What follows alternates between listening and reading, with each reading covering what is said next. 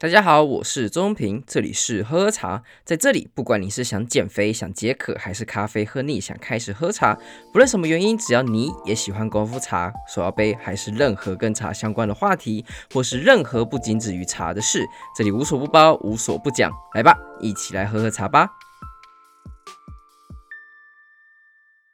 这是我们欢迎我们一个好朋友陈长义，然后我会认识到他是一个朋友的朋友。得知到他现在正在这阳明山上进行一个与石公司有限公司的创业。现在你在阳明山上看到了小油坑、擎天岗等等等地方，都有他们现在正在经营商业的痕迹跟他们商品的销售。那他到底是什么样的故事？他怎么开始呢？我们从先让我们陈昌义先跟大家打个招呼。大家好，好，长义，呃，其实我是透过一个朋友认识你的，然后。呃，我常听到，就是他那时候提到你是说，诶，你是有曾经创业过好多次，你大概的一个人生历程是什么？因为我甚至听到，就是从大学的时候就有创过咖啡厅的公司，是吗？对，我我认识 Vincent 的时候，是我们大五的时候，是刚好是我做这个咖啡，那时候开咖啡厅在大三的暑假，是。那那时候就是怎么讲，在念大学觉得有一点无聊，然后在学校上一些 case study，觉得说，诶。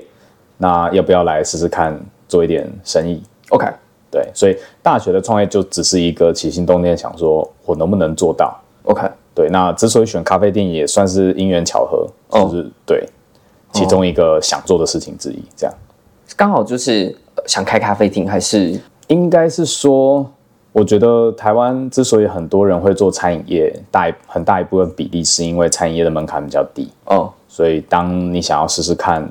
试试看，大家说的所谓的创业啊，嗯、是什么的时候，很多人确实都会想到餐饮业。OK，那我觉得我就是那样子的状态下，啊、对，但那时候咖啡店并不是一个很热门的选项啊。对，那我本来是想过开早餐店，但是、哦、但那时候想开早餐店，只是单纯的觉得，哎，那如果我创业，假设它还可以，那之后我去当兵的时候怎么办？好像。凌晨四五点，不太确定找不找到人。嗯，所以那时候是因为这个原因，所以我想说啊，那早餐店好像不太适合。OK，那刚好那时候有喝到觉得哎不错的咖啡，我去那边学，学了之后就目标就改成开咖啡店。OK，所以你二十岁的时候，你因为上一堂课就决定要创了第一间公司。哎，不是，应该不是因为上了一堂课。嗯，我觉得就是十八岁嘛，大一的时候。哦，很年轻。对，十八岁的时候就大一的时候做了这样的决定。是。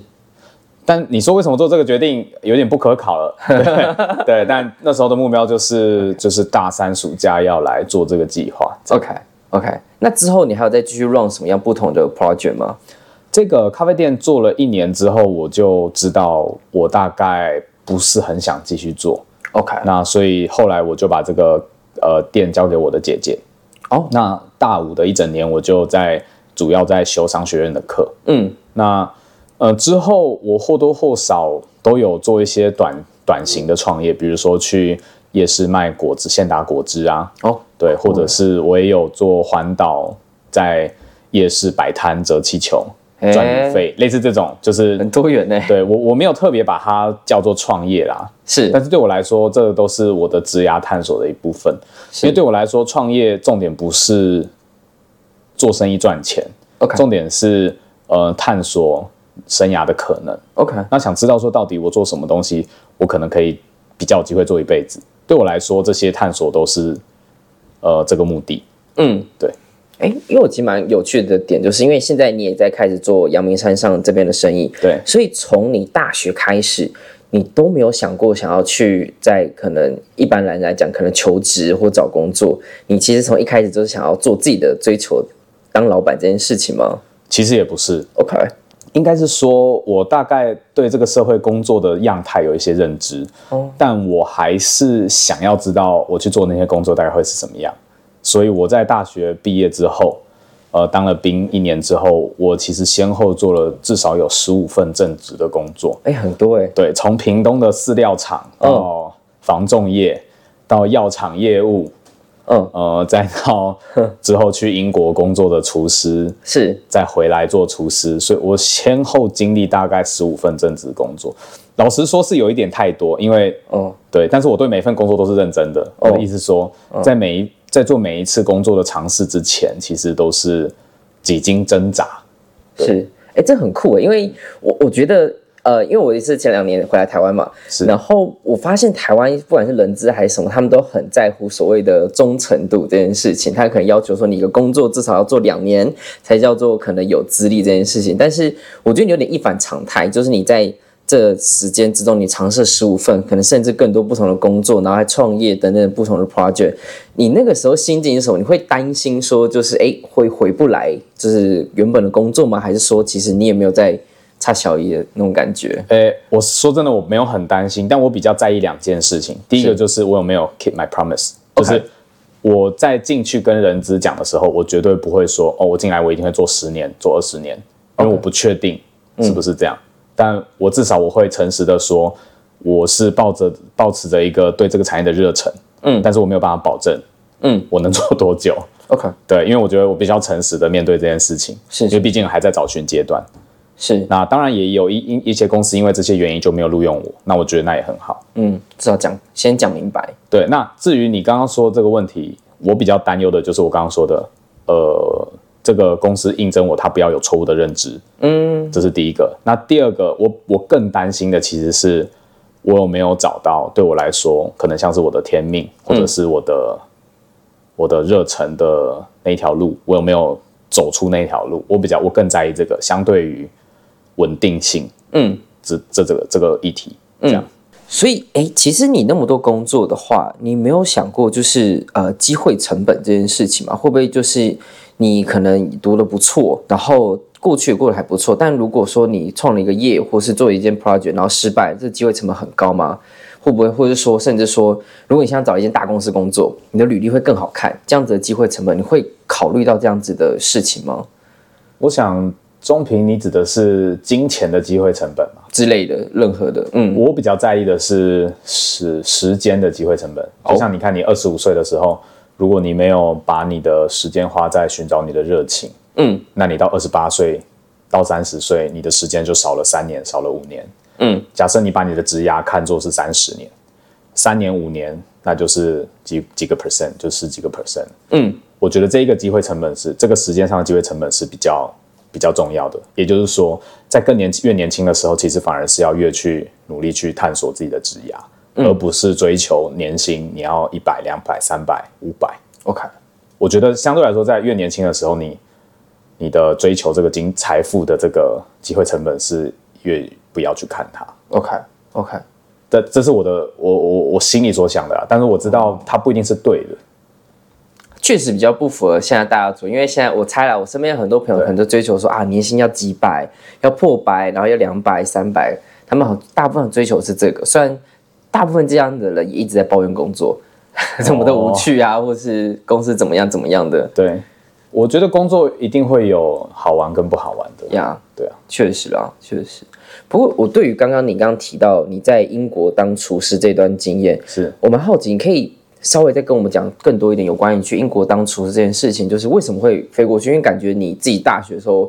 本科的好像也不是在学厨师相关的的科系，对。但是你从我大三会做咖啡店，你大概可以想象，我对餐饮业算是有一点喜欢。嗯，对。那到大学毕业之后，做了一两份、两三份工作。那那时候最后一份工作，大学毕业最后之后最后一份工作在做那个药厂业务。那那时候在做药厂业务之间，比较感觉不到我的热忱，感受不到啦。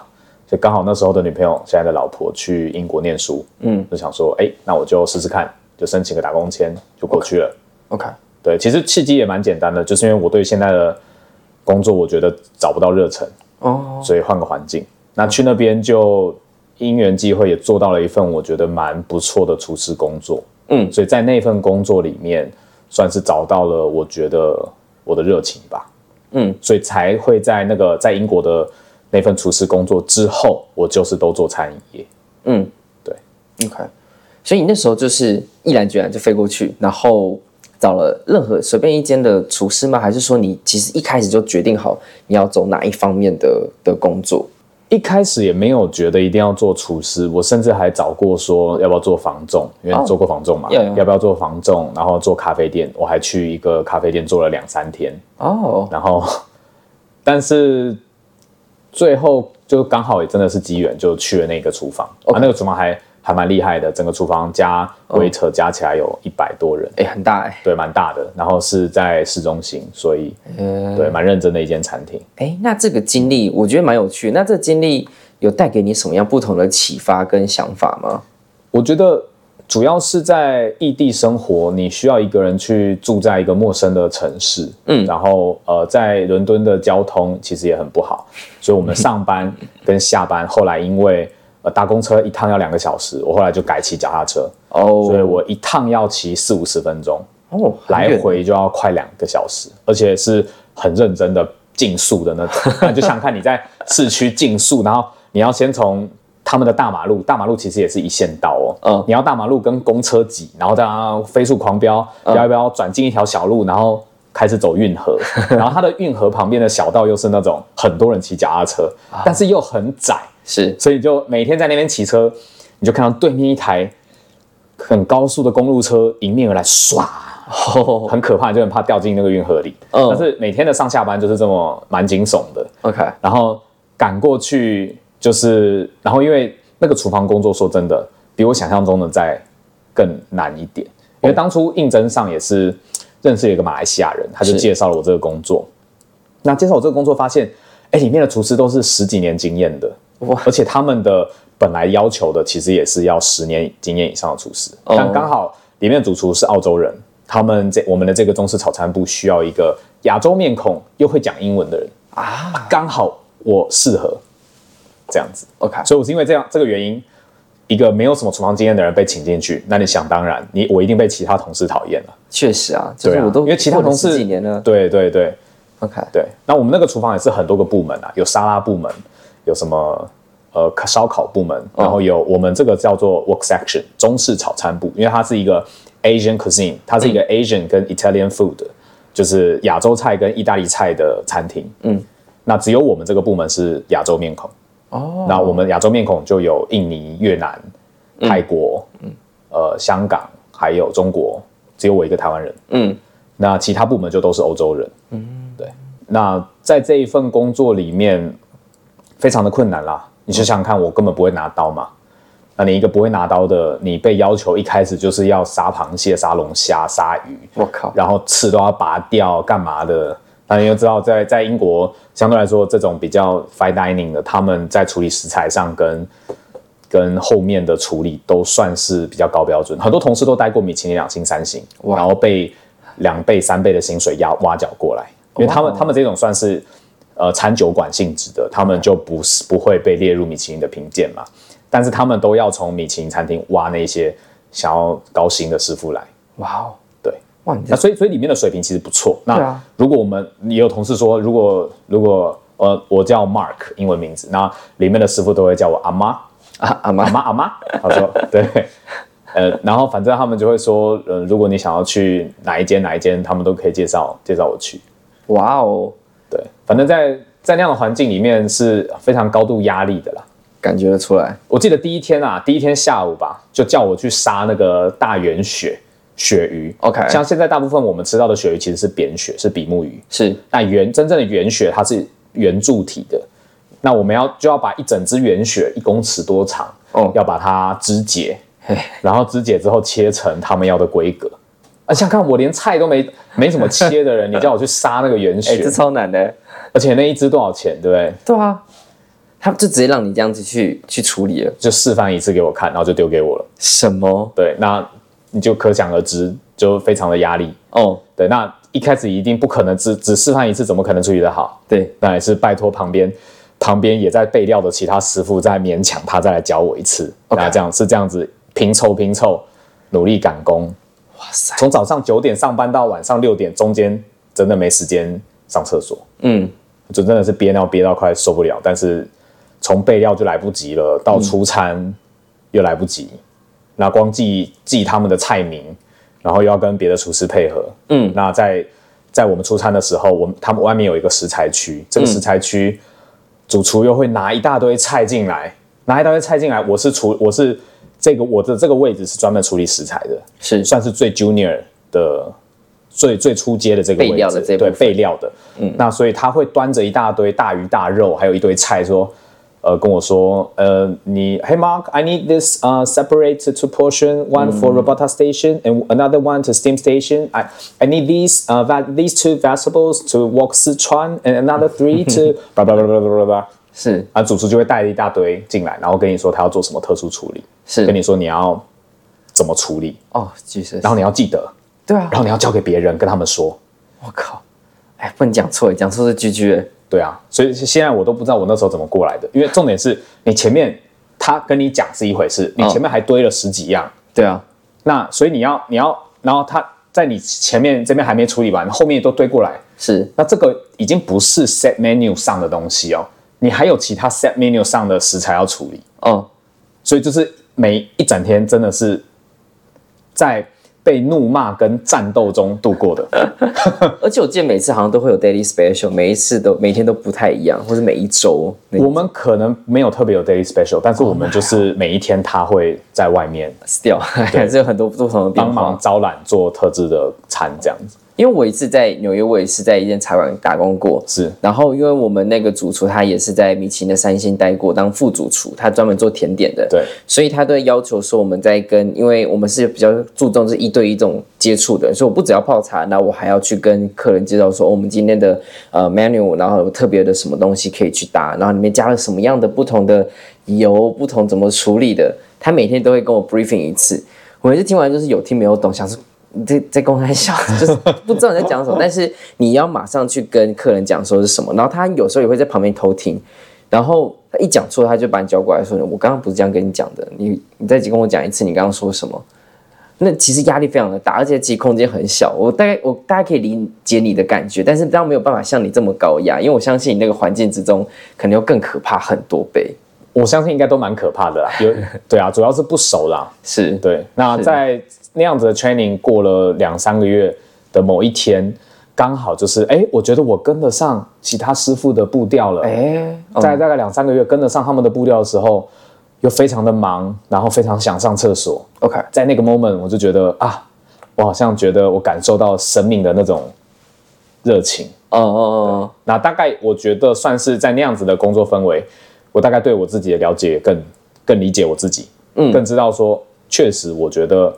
我就是需要不断的挑战，嗯，他可能没有办法是在一个特定的位置，在那个时候我就更确定知道，我大概比较需要透过创业来满足我的这个部分。当然，我相信一定也会有一些工作是可以满足这样子不断的挑战，是不断的创新，一定有这样的工作位置，可能刚好我没有找到。OK。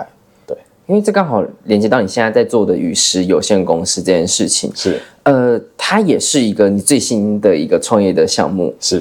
那你先跟我讲一下好了，就是阳明山上它，我记得是五个不同的据点，是。那它是大概什么样的形式？是咖啡厅吗？还是餐厅？呃，这个是一个阳明山管理呃国家公园管理处的标案，是。那当初在碰到这个标案之前，我已经做了我的第二个创业，就是我的便当店，是。我已经做了五年了。OK，那。当初会做这个便当店哦，我们必须要这样子往回溯，呃，对对对，大家才可以理解说我为什么要来山上做这件事情。是，那从呃咖啡店做了到不做了哦，之后到市场上找工作，包含去英国做厨房工作，又回来台湾，决定要寻找台湾料理的灵魂。OK，那我在这个台湾的餐厅也做了大概两三年，做台菜跟日本料理之后。开了这个便当店啊，对，那所以这一切要回头到我在台湾做了两三年的厨房工作，那做了厨房工作之后，我又去开了便当店之后，那个时候我在想什么？OK，其实我现在想的事情跟那时候想的事情几乎一样哦。我在想的事情就是我想要寻找什么东西是属于台湾料理，OK，什么东西算是台湾菜？嗯，什么样的食物能代表台湾？嗯。那那时候我做了很多想法，那我也去一家饺子店工作，没有拿薪水，我就是擀饺子皮，因为我很喜欢吃水饺。哎，那呃，我喜欢水饺也是因为喜欢它的概念啦，因为水饺它不是一个拿来招待客人的食物，嗯，因为它是一个把前一天家里切剩的边角料剁碎。然后就把它里面的肉馅粘成团啊，再加一点猪油，嗯，揉揉团，然后再把剩下的做面条剩下来一些边角的面粉馅去把它擀皮，然后包进去，嗯，基本上就是一个剩料，把它做成的一个美味。那对我来说，我很喜欢这个这种比较庶民的，然后又带有比较深的文化意义的东西。嗯，其实后来在那时候我在台湾做的这两三年的工的厨房工作里面，我就发现有一些我觉得还蛮不错的，比如说像在英国蛮流行的挂包啦，啊，还有像是我们现在比较房间也都会出现的像润饼啦，嗯，还有像是什么卤肉饭啦，嗯，哦，那为什么最后我选便当？其实也就是那时候也是觉得说。便当这个东西是从小大家的记忆啦，嗯，它算是不必然每一个家里带的便当都一样嘛，对啊，但是它重点是它是一个充满爱的食物盒，是，那我算是也就是有一点天真啦，觉得说这个形式我觉得蛮喜欢的，OK，对，okay. 所以我就做了一些尝试，OK，那最后就开了便当店，哦，对，那。当初做了这一些尝试，也都是为了一个目的，我希望找到一个能够属于台湾人的食物，然后把它带去国外卖。是这样的想法，其实很单纯，但是我花了很长时间去理解，说我是不是需要找更多的产品。嗯，所以这是为什么我会上阳明山来做这件事情.是因为山上它的特殊供餐环境，呃，让我算是比较有机会去尝试一些新的想法。OK，那像比如说现在我们在山上有卖米制点心，米制点心就是米米香。OK，对，那还有卖属于台湾呃台湾比较特色的茶，像乌龙茶、呃包种，嗯，呃还有红茶，嗯，绿茶，嗯，呃，所以我们在山上想要做的一些尝试，就是为了同样一个目的，希望可以把台湾人的食物带去国外卖。OK，但是在这件事情做出来之前。呃，在做生意其实有很多我们过去这五年学到的东西，就是包含我带一个东西出去，它不是像我们在家里可以做一碗卤肉饭出来，我等一下就可以做一碗卤肉饭出来给你吃。嗯，可是我今天要在路上卖，我就会需要想多一点，比如说包含我的料从哪里来，我在哪里准备，嗯，我在哪里出餐，那去国外那就更麻烦。嗯，对，所以对我来说，阳明山上的这个这五处贩售据点。嗯，我们现在有在卖牛肉面，有在卖茶，哦、有在卖米制点心。那也将来也会接接下来一年会尝试更多的东西。嗯、那目的就是希望可以找到一个我们觉得在台湾的既有的厂商的供应链上，我们找到能够配合的，然后在山上也试跑的顺利的。嗯，那消费者也试的觉得不错，这个口味不错，既传统又能够呃带去国外卖。把这样子的东西再带出带出去，这个是我们现在在山上的主要的目的。OK，所以您选择就是在阳明山上做这件事情，除了就是可以让你当做是去出海到国外之前的一种 MVP prototype 这样子的概念之外，选择阳明山还有什么其他特别的原因吗？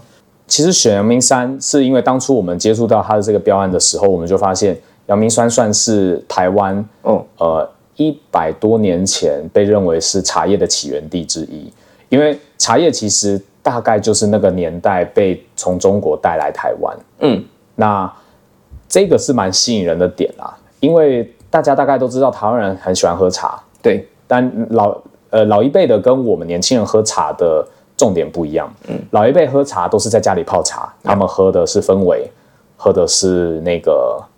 大家彼此谈聊天，哇，那一块嘞。对，那那个感觉，我我们也体会过。那那个感觉跟年轻人喝的手摇饮又不太一样，这中间好像有一个断层。对，但是对我们这种，像我们也在美国、在英国、在哪里去很多国家过，我们大概也知道，其实这样子的茶文化是蛮特殊的。嗯，那但是现在在国际茶叶上，台湾其实并没有什么话语权。呀.对，所以我们也会，我也在想，那。对我们来说，茶叶一定是一个我们觉得特别值得带出去分享，属于台湾人的文化的一个东西。嗯，但找不到切入点，确实找不到切入点是指你有点难去分享这个饮茶文化，你不知道怎么分享，它分享起来很困难。对对，所以对我们对我来说，呃，阳明山算是一个茶叶的起源地之一。那如果我们可以在上面找到一个容易分享的方式，嗯，那我们才有条件带出国。嗯，这样，那这个也是我们觉得这个阳明山为什么是阳明山？那为什么我们不去其他政府标案？全台湾到处都有啊，为什么是不去其他地方？是选阳明山？嗯嗯，对我们来说，阳明山身为这个茶叶的起源地之一，是我们的一个重要因素。嗯、那当然，它也是那个蓬莱米被认为是蓬莱米的发源地嘛。哦，酷。对，那刚好这满足了我最想要做的两个东西，一个就是米米米制品，嗯，就是米饭类的。是对，我们就拿。东亚、东南、东亚一带南方的作物，主要作物就是稻米嘛。是，对。那蓬莱米算是，就是当初日本是以粳米系为主，而台湾本土的台湾米是在来米系，两种体系杂交出来的蓬莱米。嗯，所以刚好又比较政治正确啊，Yeah. 算是也算是属于台湾人的主要作物。那配合精神食粮茶叶，是我们希望看能不能。把这两种作物做出一个什么组合包，然后看能不能，嗯，怎么样让大家的体验是觉得比较容易认识，嗯、我们又比较容易带出国的方式。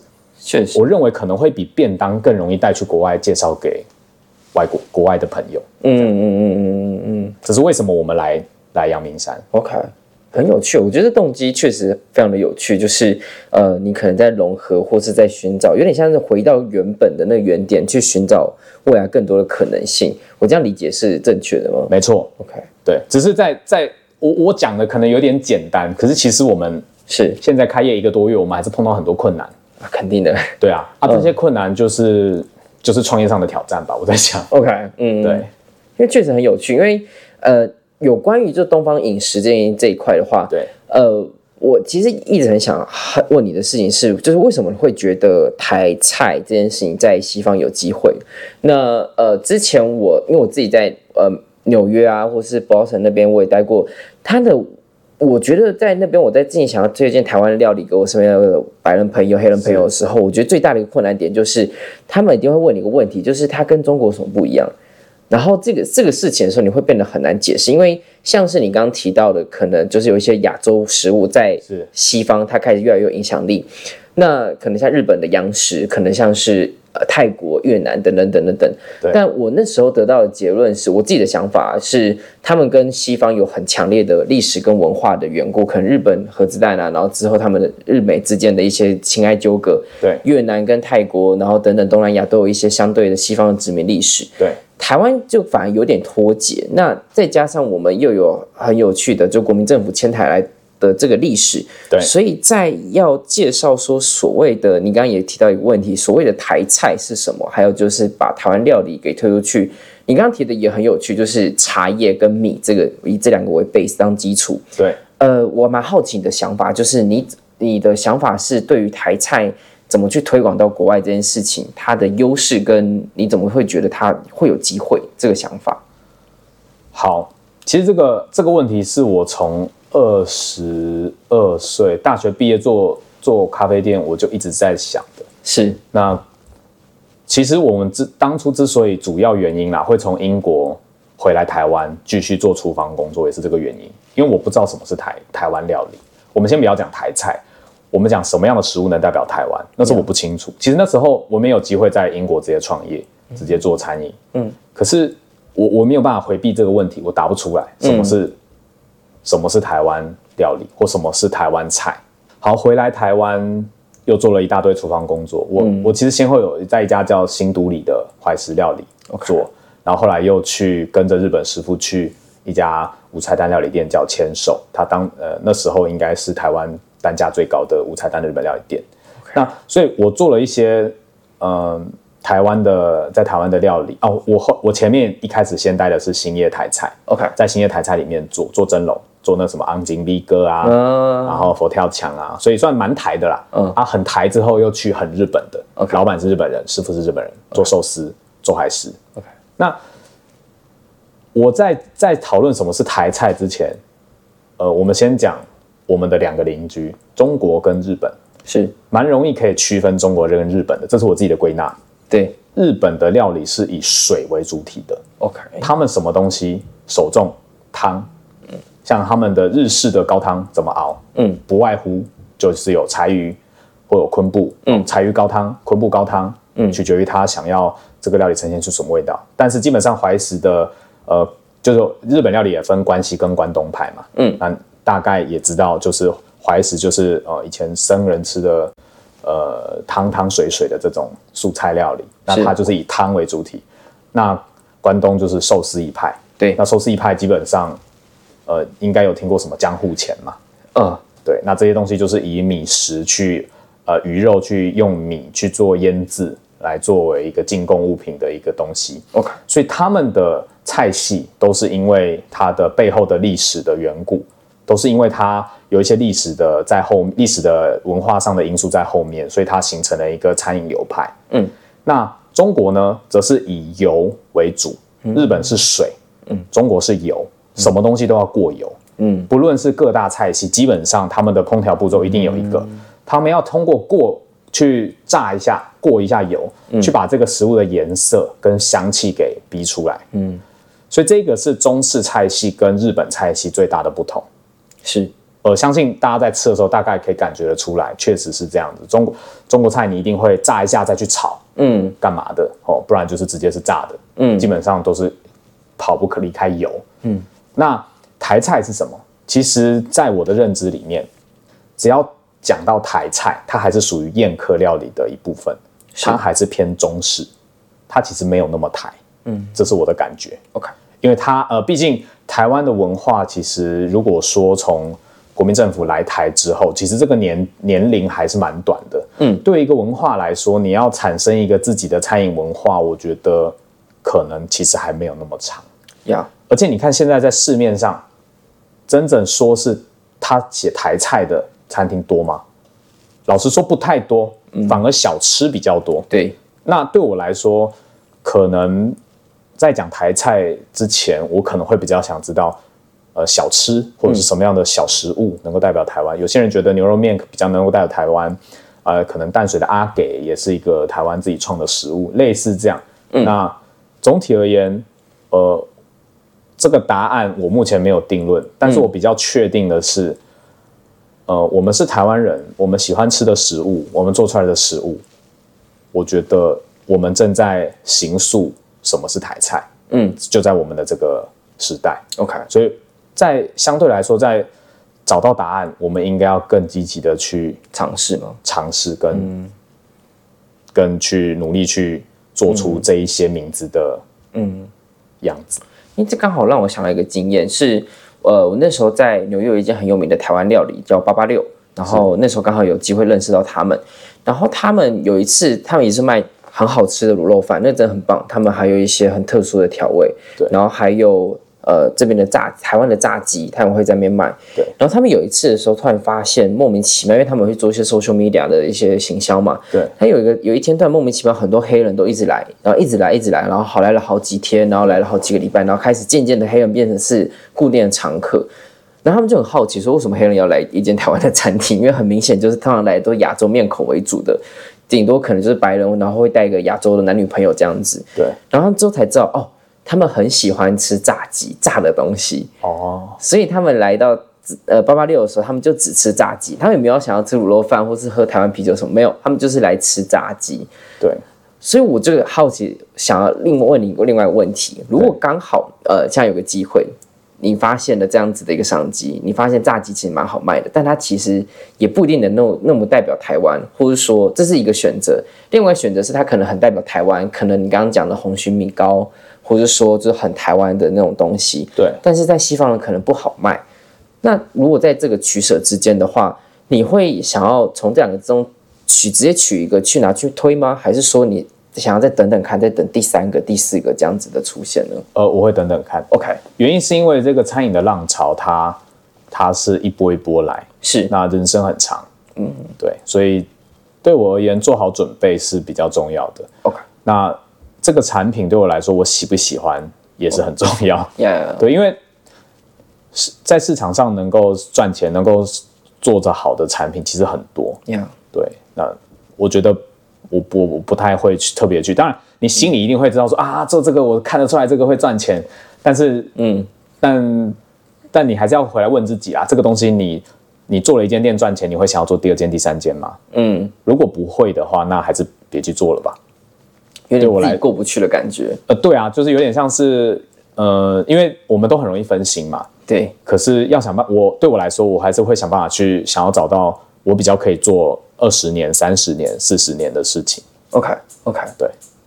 现在看起来是这样啊，但我不知道，可能要真的要到十年、二十年，我才会知道我现在想的是不是对的。OK OK，确实，对，因为这个。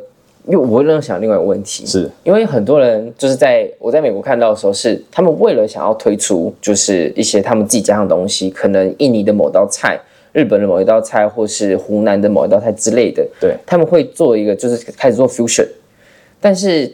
fusion 了好几年，其实，在欧美已经行之有年，就是把两个不同的派系的食物合在一起嘛，就叫 fusion。对，十几二十年下来，很多主厨甚至大家，他们其实就得到一个结论，就是 fusion is confusion。对，他们会得到这个结论，所以我不太确定这个还会走多久，但是。这确实很多人在尝试，但是大部分都还是有点困难。可能目前我看到最成功案例，我自己觉得来台湾来讲的话，可能就是手摇饮 bubble tea 那种，是从原本只有亚洲人会去喝珍珠，还有吃野果这件事情，到现在其实在路上你会看到美国人也都在去尝试喝这些，呃，要变习惯了啦。这这是为什么一开始我就在讲是供应链的问题，是，所以我们在山上要做的事情，就是我们要找出可以。是我们的后援的厂商，OK，那我们也要跟他开始配合，那确定我们的这个这个模式是可以在国外可能一间、两间、五间、十间、二十间、三十间这样开，嗯，要确保我们的这个体系是可以复制到国外的。那像你看麦当劳，其实麦当劳它的餐饮分数对于美国人来说一定不是一个美食嘛，呀，但是它在全世界却可以主宰整个餐饮市场。哦，最关键的部分就是在于它可以复制。嗯，那所以对我们来说，对我来说，我想要的是可以复制出去的台湾料理，嗯，的台湾食物。先不要讲料理，OK，台湾食物。那也只有它是可以复制的，外国人才有办法，更多的、更多的外的外国朋友有办法认识到台湾。嗯，所以是去开一间店、两间店，对我来说不不是我们的目标。我们的目标是要能够去开十家、五十家。一百家、一千家，嗯，那他是可以把我们的呃餐饮文化可以介绍给外国的朋友，用比较大量的方式。OK，这是我呃比较远大的目标啦。是，但也不太确定可以怎么做。其实我觉得蛮有一致性的，因为刚你刚开始有听到，你去你很喜欢吃水饺，因为它是一个非常属于家常菜、庶民的一个料理。对。对，然后你现在也提到，就是你喜欢想要做到的是台湾食物，呃。复制像麦当劳那样子，用比较庶民的方式，然后拓展到全世界。对，所以其实对你来讲，真正影响可能世界上的台湾的，我们说料理或是饮食文化，不会是所谓的 fine dining，可能会是以呃庶民这种料理，呃庶民的食物为主吗？没错。OK，呃，你看，像几乎所有在全世界风行的，是不太会有这种高级料理。你看意大利面。意大利面的是什么？它是主食，嗯，它是以麦呃为作物为主体的一种主食类的东西。那你看寿司，寿司是什么？嗯，其实也是饭，嗯，对。那你去看像汉堡是什么？就是面包嘛，嗯，有。对，其实其实这一些平民或者是庶民料理，其实的主体一定会有一个当地的主要作物，就是主要主食的作物。对我来说，在台湾就毫无疑问。就是米饭，嗯，稻米，那当然面面面食也占一个主体，所以其实就是二选一，稻米还是面，嗯、还是那个面粉，嗯，类作物，对，哎、欸，因为我其实也蛮好奇，因为台湾我自己觉得想法是，台湾相对来讲它的产量肯定没到那么大，对，然后会通常，所以大部分会想要做的说走精致这一块，是，那如果说呃想要走精致料理这一块。跟你现在想要做庶民的，好像是不是会有一点抵触呢？呃，当然，你看，就法国他们的法国的葡萄酒，他们的庄园一定就是往精致方面去走，是一定会有一派的人觉得台湾的茶就要应该要学呃像法国这样子，yeah, yeah. 你去一个庄园一个庄园这样子，庄园式。呃，我觉得那个也是，像相对来说，日本日本的每一个主要做呃产地，他们也都是用类似法国的这个方式去。比如说熊本县的什么啊，什么县的什么啊，对，台湾确实也可以走这一条路，但我没有特别想要这样做。OK，最主要是因为，呃，你在把东西做精致化的过程，你的单价一定比较高。对，那单价就限制了一般人的的接受性。嗯，简单来说，有多少全世界有多少人喝得起法国的葡萄酒？嗯，即便是欧洲人也喝不起法国的葡萄酒。嗯，所以对我来说，我想要让这个文化推广出去，价格是一个非常重要的因素。这是为什么我就是要踩。我要做的市场是庶民文化的市场，是这个原因。嗯，我一我只有把它的价格做低，我才有办法更大程度的扩散出去，就像麦当劳这样。OK，所以那现在我们像回到阳明山这边，是它一个多月下来，当然现在还有一些可能在草创阶段，还有一些嗯需要克服的困难。对，你有预计想要什么时候？你会觉得可能会找到一些台湾料理可以复制的一些雏形，还是说其实？或者说这样讲好了，你像目前这个宇食有限公司的它的未来的规划，你是怎么去看的呢？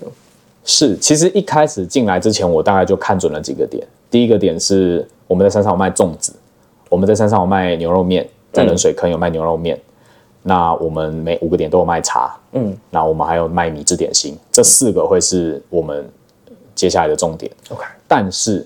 关键来了，因为其实山上是游客，游客其实他们有其他需求，嗯，像呃骑脚踏车的人，呃跑步的人，呃爬山的人，他们其实都会有其他的补给品的需求，所以在我们实践这些理想之前，我们需要先想办法满足山上游客的需求，所以我们要花，我们目前还在花比较多的精力在寻找这些厂商，还有包含我们山上突然下雨，大家要雨伞要雨具，我前几天才去台中去找。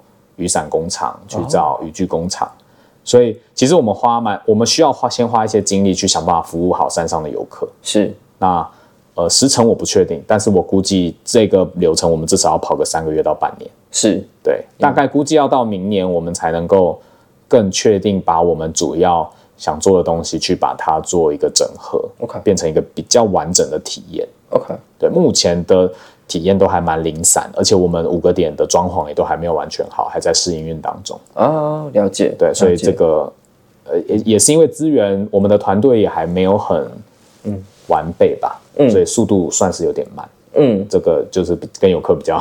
觉得比较拍谢啊，但是其实说实在也才现在从六月到现在也才一个多月，快两个月的时间。其实依照你们说来讲，其实也已经很算算是有一点赶时间啦。主要也是阳管处有他们的压力，所以我们也算是承担了一部分。这样了解了解，OK，感觉压力也不小啊，尤尤其是自己有点看天吃饭的感觉，因为天气不好，很多人可能会不想要上山之类的。对，了解这个部分的压力倒是蛮多，所以。呃，洋管处的这个标案，其实五标只有我们一家厂商投标哦，很多厂商上去看，那他留了四标都没有人投，OK，也是这个原因，OK，对，哇，那你心脏真的也是很大颗，也还好，就 就为了理想嘛，是是是，哎、欸，其实我一直忘记问你，宇石有限公司，宇是岛屿的宇，它的概念是什么？为什么会想要取这个名字？从我上一个生意叫雨鱼，鱼那雨鱼当初的本心是做完日本料理，想说我做来做鱼便当专卖啊。哦、那鱼便当呢，岛屿的屿就是台湾的意思，嗯、台湾就是一个大大岛嘛，是，所以台湾的鱼啊。那到现在这个公司叫宇食，其实就是台湾的食物。OK，对，哇，那范围越来越广的感觉了。对对对对，因为算是觉得，呃，怎么说呢，就是不要太把自己限缩，嗯，先。即便已经创业很多年了，但是还是觉得需要把我们的视野再稍微打开一点，再一两年再聚焦，OK，我们的能量才会更大。OK，我自己也很常上阳明山，然后但是我平常都是平日上去比较多，因为我平日比较多，可以有一些平日的时间当台北闲人，然后假日的时候人比较多一些。所以他们大概呃年龄层其实平日的话都是比较多，我们刚刚提到台北前人的年纪，对，所以会比较多是长辈啊，或是就是比较不需要以上班为主的呃主要收入的人为主，对，假日就会比较多年轻人，所以在这样子的安排之下，对你们的影响又会很大嘛，就是安排上面，其实影响蛮大的，因为嗯、呃、就营收来看啊，假日大概是平日的四到五倍，哦，差很多哎，差很多，哦、那所以其实我们的人事安排很困难.因为。一个礼拜七天，有两天营收高，有五天没什么人，那但是这五天你又不能不营业，嗯，对，因为阳管处还是希望我们每天都营业嘛，嗯，所以这个就造成我们人事上的开销其实很大，嗯，那再来山上它就是一个不是二十四小时都有人的状态，对。对，所以对于我们这种餐饮业者来讲又特别困扰，因为我们要把人摆上去，但是里面可能只有两三个小时人比较多，三四个小时人比较多，嗯，对啊，所以所以营业上确实是蛮困难的。对，这个我们目前还在寻找解方。了解，了解，这确实很困难嘞。对，你这是硬伤了。嗯，对啊，所以我觉得看起来只能先把产品线做更齐一点，让大家选择性更高。嗯、那先把消费想办法冲高。嗯，那它又有淡旺季的问题。嗯，就是夏天人多，但是冬天就几乎没人。OK，OK，okay, okay, 对，了解，了解。不过我觉得。你在山上有一个可以吃饭，然后可以喝茶，然后休息的地方，我觉得对大家来讲都很重要了。所以我希望就是，如果我们有机会的话，都可以去鱼石去看看。然后在阳明山爬山的时候，不管是哎擎天岗、冷水坑、呃小油小油坑、嗯、二子坪、二子坪，还有呃竹子湖附近的游客服务中心，竹子湖那边的啊、哦，所以所以其实大部分人会去的地方都有点了。对，都大概主要游憩景点都有哦。那真的是欢迎大家来喝茶，对，吃牛肉面，很希望大家可以过去。哎，另外还有一个，呃，你们现在也在做 podcast 对吧？哦，这是我个人的计小计划，是是是。对，那像刚刚如果大家有听，大概也知道我是一个蛮在意我个人职涯发展的人。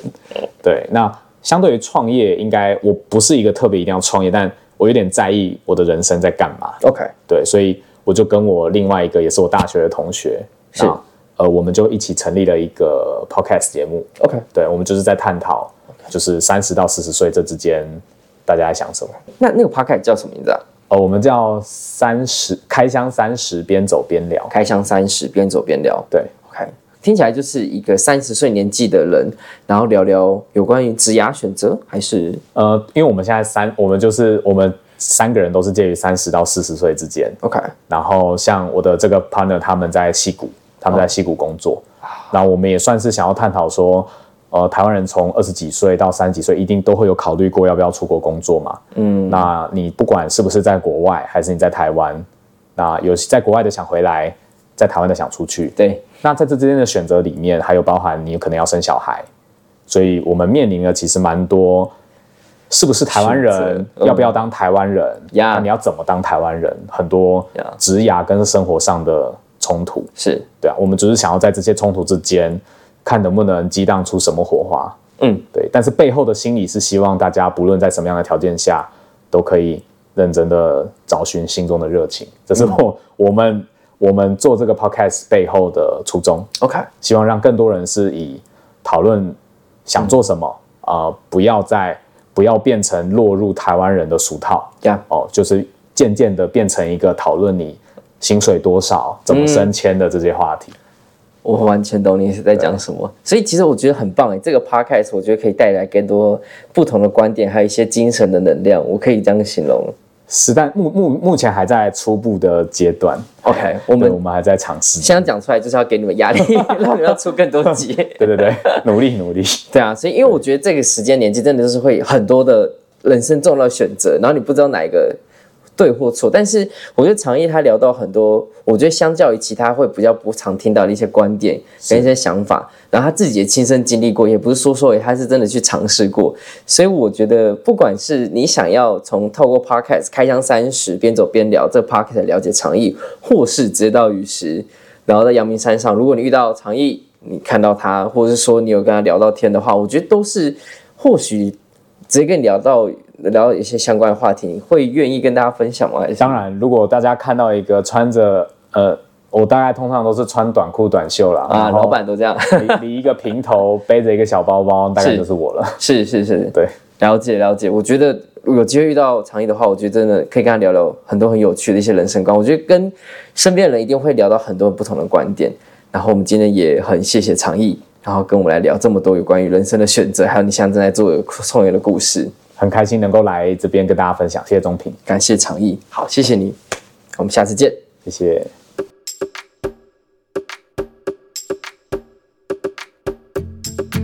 喝茶创立的目的是由于过去学茶的过程之中，发现茶的门槛充斥着高大上，还有一堆玄学，让人很难亲近。因此，希望透过这样的平台，用最简单、直接且轻松的方式，好好认识这位最熟悉的陌生人。此外，也可以透过茶桌上认识不同的人，扩展生命的广度，跟喝茶一起增加不同的知识。当然，喝喝茶也非常需要你的支持，不论你是想要用一杯下午茶的钱，还是一货柜的茶都好。你们的支持是我持续努力的助力，但不论如何，都需要你的订阅和分享，并且推荐给更多的朋友，让喝茶小圈圈更扩大。我是周宗平，这里是喝喝茶，我们下次见。